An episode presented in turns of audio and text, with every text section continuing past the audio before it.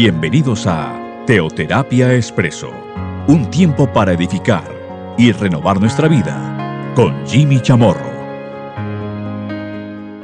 Un buen día para todos. Bienvenidos a Teoterapia Expreso, nuestra cápsula, nuestra píldora de cada domingo. Seguimos aquí con nuestra serie. Dios cree en mí. Bueno, serie que ya llevamos ya varias semanas. Ahí nos hemos detenido en tan solo dos capítulos de la Biblia, en jueces 6 y jueces 7. Esta es la historia pues, de Gedeón, a quien Dios usó, de quien Dios se sirvió para liberar a su pueblo de mano de Madián, cuando estaba totalmente arrinconado su pueblo, estaba amedrentado, lleno de temores, llenos de miedos, eh, escondidos. Pero Dios usaría a Gedeón para librar a su pueblo. Bueno, nos encontramos ya en una etapa en la cual eh, pues ya Gedeón, Gedeón está en el campo de combate. Eso nos referimos en el libro de jueces, en el capítulo 7, versículos 18 al 22. Vemos entonces que los 300 hombres con los cuales Gedeón atacó a los miles y miles de miles ahí en, en un valle, pues estuvieron firmes ahí cada uno en su puesto, como dice el versículo 20 de jueces 7, tocaron las trompetas y lo que ocurrió es que entre ellos comenzaron a poner la espada contra su compañero. Bueno, eran los marianitas, pero ellos los acompañaban también. Otros reinos que decían unirse todos contra Israel. Y en eso quedamos, el versículo 22. Simplemente lo leemos para tratar de contextualizar un poco. Dice, y los 300 tocaban las trompetas, y Jehová puso la espada de cada uno contra su compañero en todo el campamento. Y el ejército, entiéndase, Madián, los madianitas y sus aliados, huyó hasta Betzita, en dirección de Serera, y hasta la frontera de Abelmeola en Tabat. Pasemos a jueces capítulo 8. Miremos lo que acontece. Versículo 4. Y vino Gedeón al Jordán, y pasó él, y los trescientos hombres que traía consigo, cansados, mas todavía persiguiendo. Algo interesante para resaltar es que de los 300 hombres que él tenía, los 300 todavía estaban allí, estaban con él. No había perecido uno solo. No tenemos una sola baja. Es más, ni siquiera uno solo de ellos había sido herido. Sin embargo, estaban muy cansados. Habían recorrido, pues, a un camino bastante, bastante largo. Y estaban persiguiendo a los que estaban huyendo. Versículo 5. Y dijo a los de Sucot, yo os ruego que deis a la gente que me sigue algunos bocados de pan, porque están cansados. Y yo persigo a Seba y Salmuna, reyes de Madián. Y los principales de Sucot respondieron, ¿están ya Seba y Salmuna en tu mano para que demos pan a tu ejército? Y Jeón dijo, cuando Jehová haya entregado en mi mano a Seba y a Salmuna, yo trillaré vuestra carne con espinos y abrojos del desierto. De allí subió a Peniel y les dijo las mismas palabras. Y los de Peniel le respondieron, a Gedeón, entiéndase, como habían respondido los de Sucot. O sea, no, no, no. Aquí, aquí nada vamos a dar para tu ejército, ¿no? Entendemos eso. Y él habló también a los de Peniel, diciendo, cuando yo vuelva en paz, derribaré esta torre. Mire lo que estaba sucediendo en este momento. Gedeón halló oposición. En lugar de respaldo, de ánimo, de una mínima ayuda en algunos del mismo pueblo de Israel porque eso eran los que estaban habitando en Sucot. Eso eran los que estaban allí en Peniel. eran del pueblo de Israel. Es que eso es lo llamativo de este pasaje. Que Madián, los madianitas, durante siete años venían quemando los cultivos de los hijos de Israel, sus ganados. Los tenían viviendo en cuevas, escondidos, empobrecidos, temblando, arrinconando, arrinconados, viviendo con zozobra. ¿A qué horas vienen acá? ¿A qué vuelven nuevamente?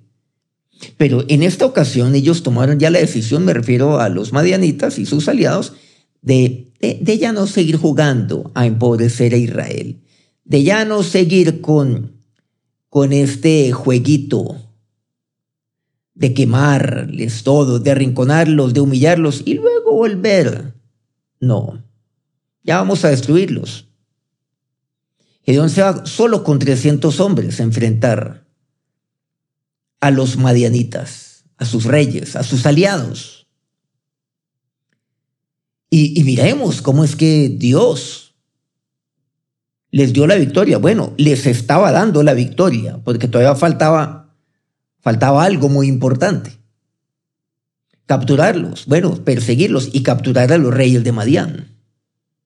Eran dos, Seba y Salmuna. con los que estaban persiguiendo, con otros soldados a los cuales estaban seguramente protegiendo a Seba y Salmuna y a los cuales estaban persiguiendo los hijos de Israel, los hombres de Gedeón. Y están muy cansados, demasiado, están extenuados.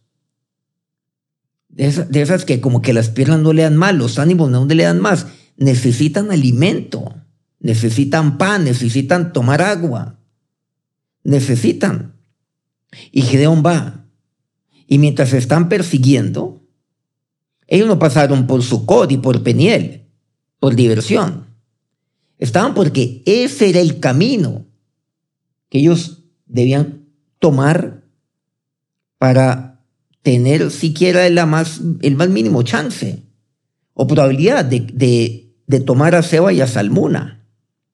Y le pide a ellos, yo os ruego les implora a ellos, denos algunos bocados de pan para la gente que está conmigo.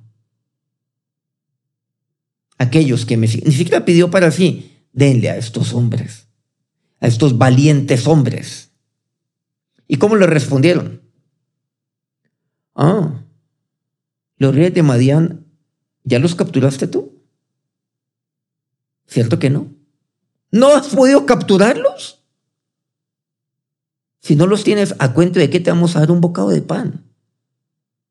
Para tu ejército. Le respondieron los de Sucot. Después, seguidamente, le respondieron los de Peniel. Habráse visto semejante despropósito. Habráse visto semejante bofetada. La cual le, eh, eh, le pegaron a, a Gedeón.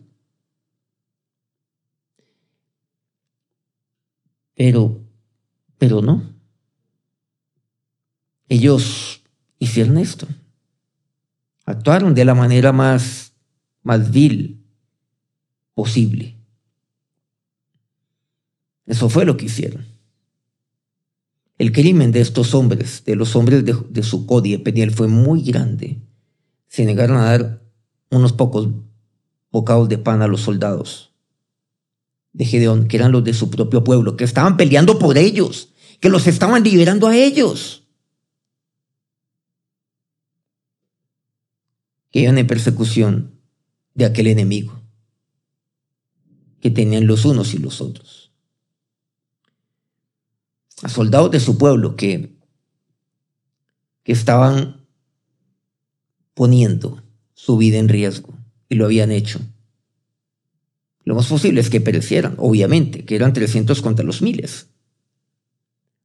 Pero ahí vemos que las autoridades de Sukkot, los príncipes de Sukkot, no tenían temor de Dios. Además, sumamente malagradecidos.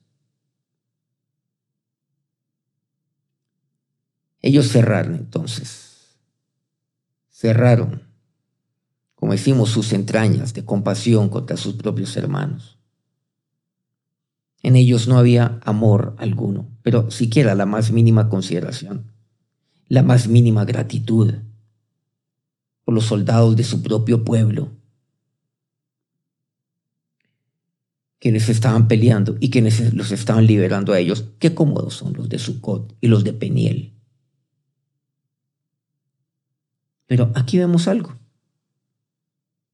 Gedeón simplemente les da pues una advertencia a ellos. No, no los castigó de inmediato. Él no se dejó llevar por las emociones. Además, si él se detiene más tiempo en Sucot o en Peniel, pierde valioso tiempo. Y el enemigo se puede escapar.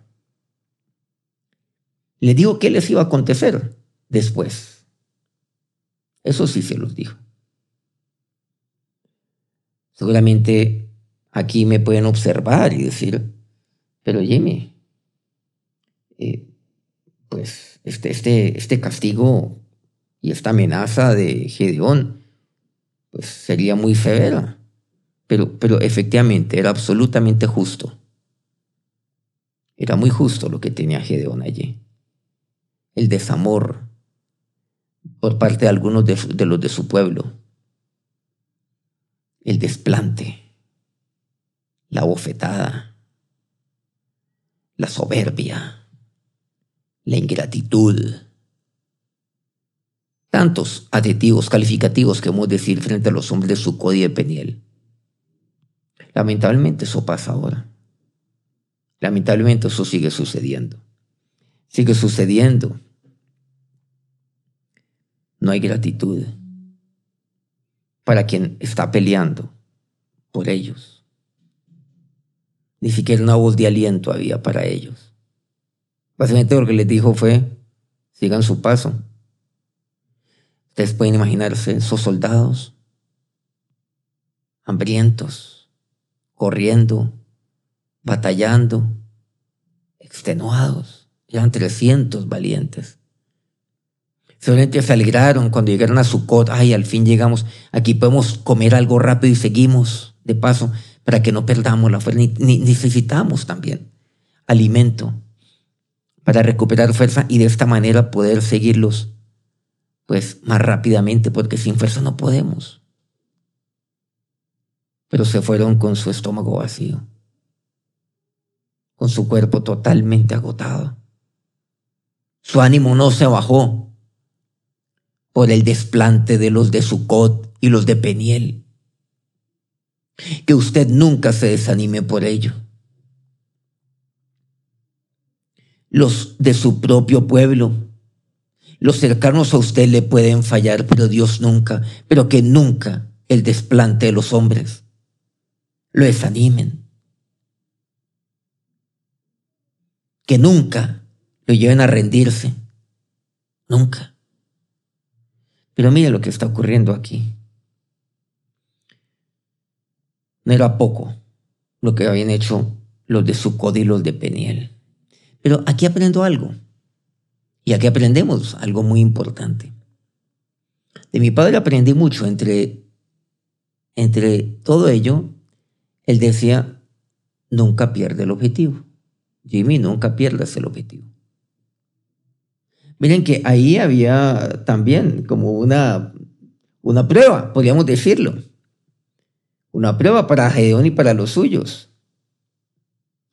Una prueba en el sentido, bueno, ¿me detengo? ¿Será que aquí castigo a los de Sucot? ¿Castigo a los de Peniel por algo que es justo? O sea, una severidad que es absolutamente justa por lo que están haciendo. ¿O qué hago? Se pudo haber dejado llevar por el impulso.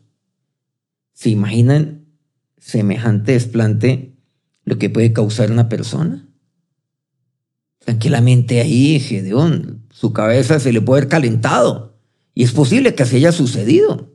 Es más, por las palabras de Gedeón es muy posible que así haya sucedido. Seguramente ya le estaba hirviendo la cabeza. No podía creerlo. sus soldados tampoco. dije, ay, ya vamos a probar. Ay, seguramente ya la boca estaba como, ay, al fin. Y de repente no. Peor.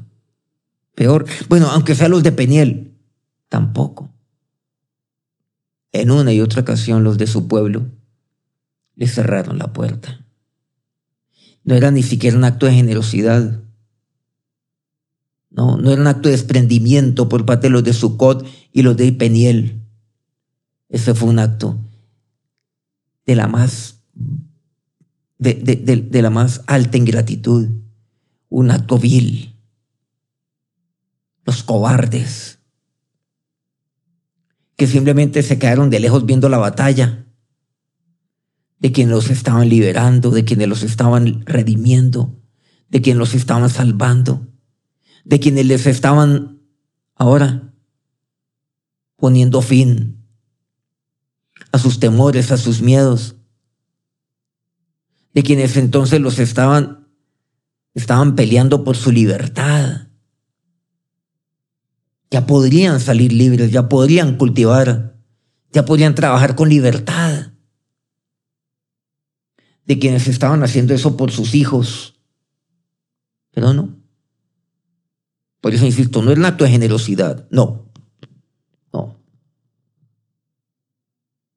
Era un acto de mínima consideración.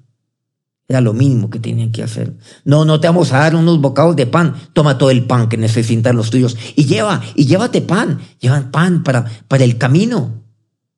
Lleven pan, lleven, para comer, para beber. Claro que sí. ¿No? Ah, no pudiste todavía contra Selma y Salmuna. como, como pidiéndolo cuentas a Gedeón, por lo que ninguno de ellos había hecho durante siete años. Nunca deje, nunca deje que otro le desvíe del objetivo, no se desviar. Tantas veces, pues el dolor, la ira, la rabia también, la ingratitud, por otro lado, lo puede desviar a usted del objetivo. Usted tiene un objetivo muy claro. Gedeón siguió. Independiente de la oposición de, de su propio pueblo. Si los que deberían sernos de respaldo, de ayuda, de bendición, más bien se convierten en obstáculo, no por eso hemos de desistir de nuestros objetivos. Bueno, también aquí encontramos algo. Y es que, pues Gedeón tenía la ventaja, y aquí hay algo interesante, y es que él tenía la ventaja de llevar consigo unos pocos hombres, o sea, solo 300. Y ustedes saben que es más fácil movilizar 300 hombres que movilizar 32 mil o 10 mil. Eh, 300 pueden soportar mejor el cansancio, el hambre y la sed. En últimas, pues recordemos que ellos tenían que ir detrás de Seba, Salmuna, los que estaban persiguiendo. Necesitaba un ejército muy ágil, un número que se pudiera desplazar rápidamente, que se instrucción fácilmente. Ahí entendemos algo, miren los 300 con 300, con pocos yo me puedo mover más ágilmente. Yo puedo correr más ágilmente, incluso enfrentar la adversidad. Como por ejemplo la que enfrentaron frente a los de su propio pueblo, lo claro, los de los de Sucot, los de Peniel. Y eso se convierte también en una ventaja. El éxito. El éxito pues de de Gedeón fue rotundo. Pero el éxito en gran parte también fue porque nunca se, desvió del objetivo. El éxito fue tan increíble que lo obtuvo, por ejemplo, ahí cuando le dijo a su pueblo, ¿recuerdan? Dijo, estén firmes, no teman, estén firmes, vean la salvación del Señor. como le decía, por cierto, eh, Moisés a su pueblo cuando estaba, estaban los egipcios persiguiéndolos. Como le diría, volviendo a este, punto, Gedeón a, los suyos. No, ustedes van a decir, no, esto, lo otro. Por Jehová, por Jehová, van a tocar la trompeta. Somos, los dividió en equipos de tres, tres equipos de 100 cada uno. Toquen la trompeta. Eso es lo que ustedes van a, van a hacer. Quiebren los cántaros que tengan. Van descendiendo las montañas al valle, van a gritar, pues se espantan los de abajo. Él vio todo ello. Él vio que había sido un éxito. Lo que habían hecho hasta el momento. Que Dios estaba con él. Que Dios estaba con, con sus 300. Que Dios estaba con su pueblo. Que Dios les, les había dado la victoria. Bueno, falta todavía algo muy importante. Demasiado importante. Pero él lo vio. Y miren que eso animó a Gedeón y a los suyos a decir, no, ah, Dios, Dios nos ha dado la victoria, Dios nos ha dado lo más, vamos por, los, por lo que sigue.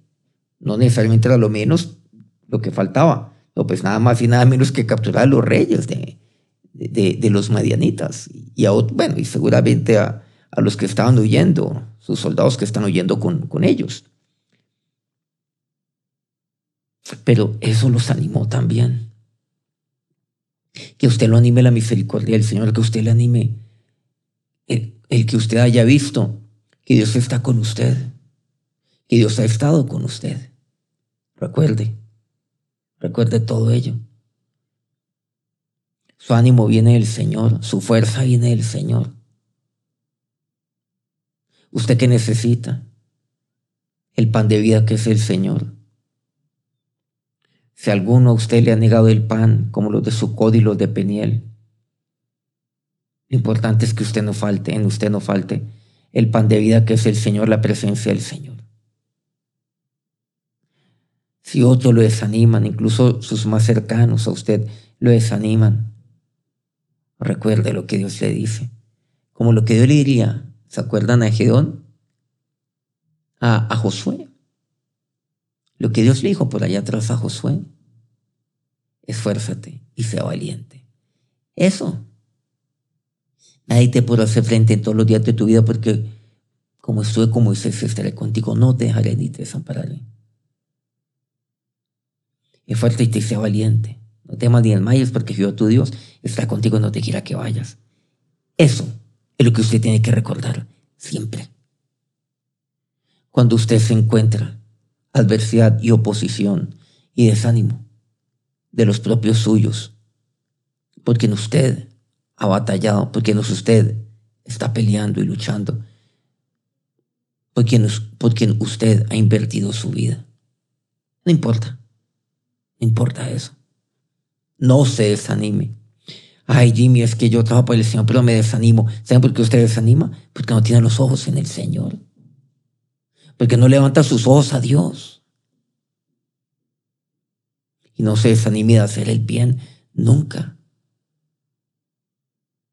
Ni luchar por su pueblo. ¿Usted cree que entonces Edón dijo, ah, no, si por esto de Suco, esto de Peña, estoy, estoy yo batallando y peleando y exponiendo aquí mi vida y la de, la de 300 hombres, ah, no, que vayan ellos entonces a pelear. No, no, no, no, no caiga en esa trampa tampoco. Miren que esta es una prueba, no lo haga. No lo haga. No se desvíe su propósito, de, sus objetivos, del propósito que Dios tiene para su vida. No, no lo haga. Siga para adelante. Frente a lo que Dios le ha dicho, es que tú vas a enfrentar a los madianitas. Tú los derrotarás, tú salvarás a tu pueblo. Y él tenía claro que era Dios el que le había dicho ello. Y eso es lo que lo movió a él. Y él vio lo que Dios hizo cuando sonó la trompeta, cuando quebró los cántaros, cuando gritó, cuando todo el pueblo gritó, cuando los de los mismos Madianitas y sus aliados, y, sus aliados comenzaron a poner su espada contra el de su compañero, luego, confundidos comenzaron a ir como locos. Ellos vieron eso. Oiga, oiga lo que Dios le dice, lo que Dios le ha dicho a sus siervos, las promesas tan maravillosas. Aquí hemos mencionado solamente algunas. Solamente usted recuerda otras que son para usted también.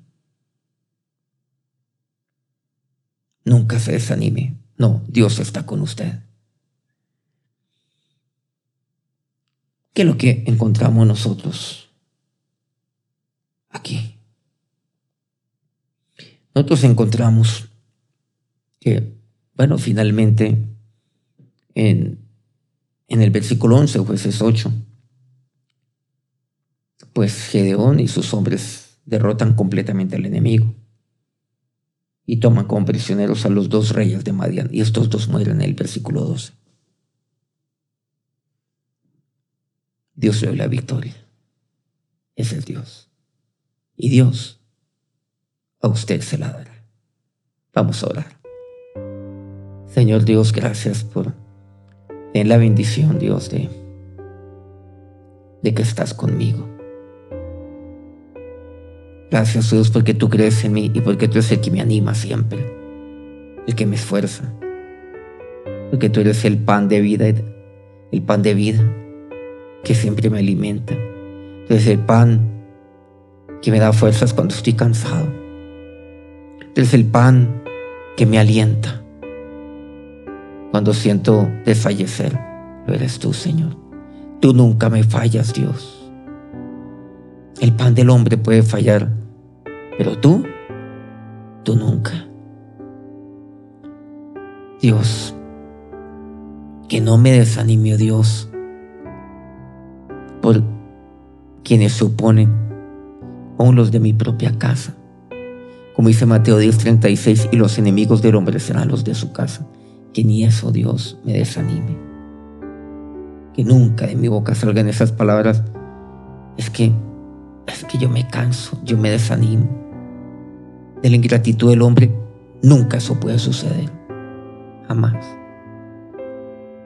Y si eso sucede en su vida, mire al cielo, mire al Señor. Recuerde lo que el Señor hizo por usted aquí, en esta tierra, y lo que él hizo en la cruz. Ah, él sí que vivió. Todo todo en contra. Todos se volvieron contra él. Pero lo hizo por usted.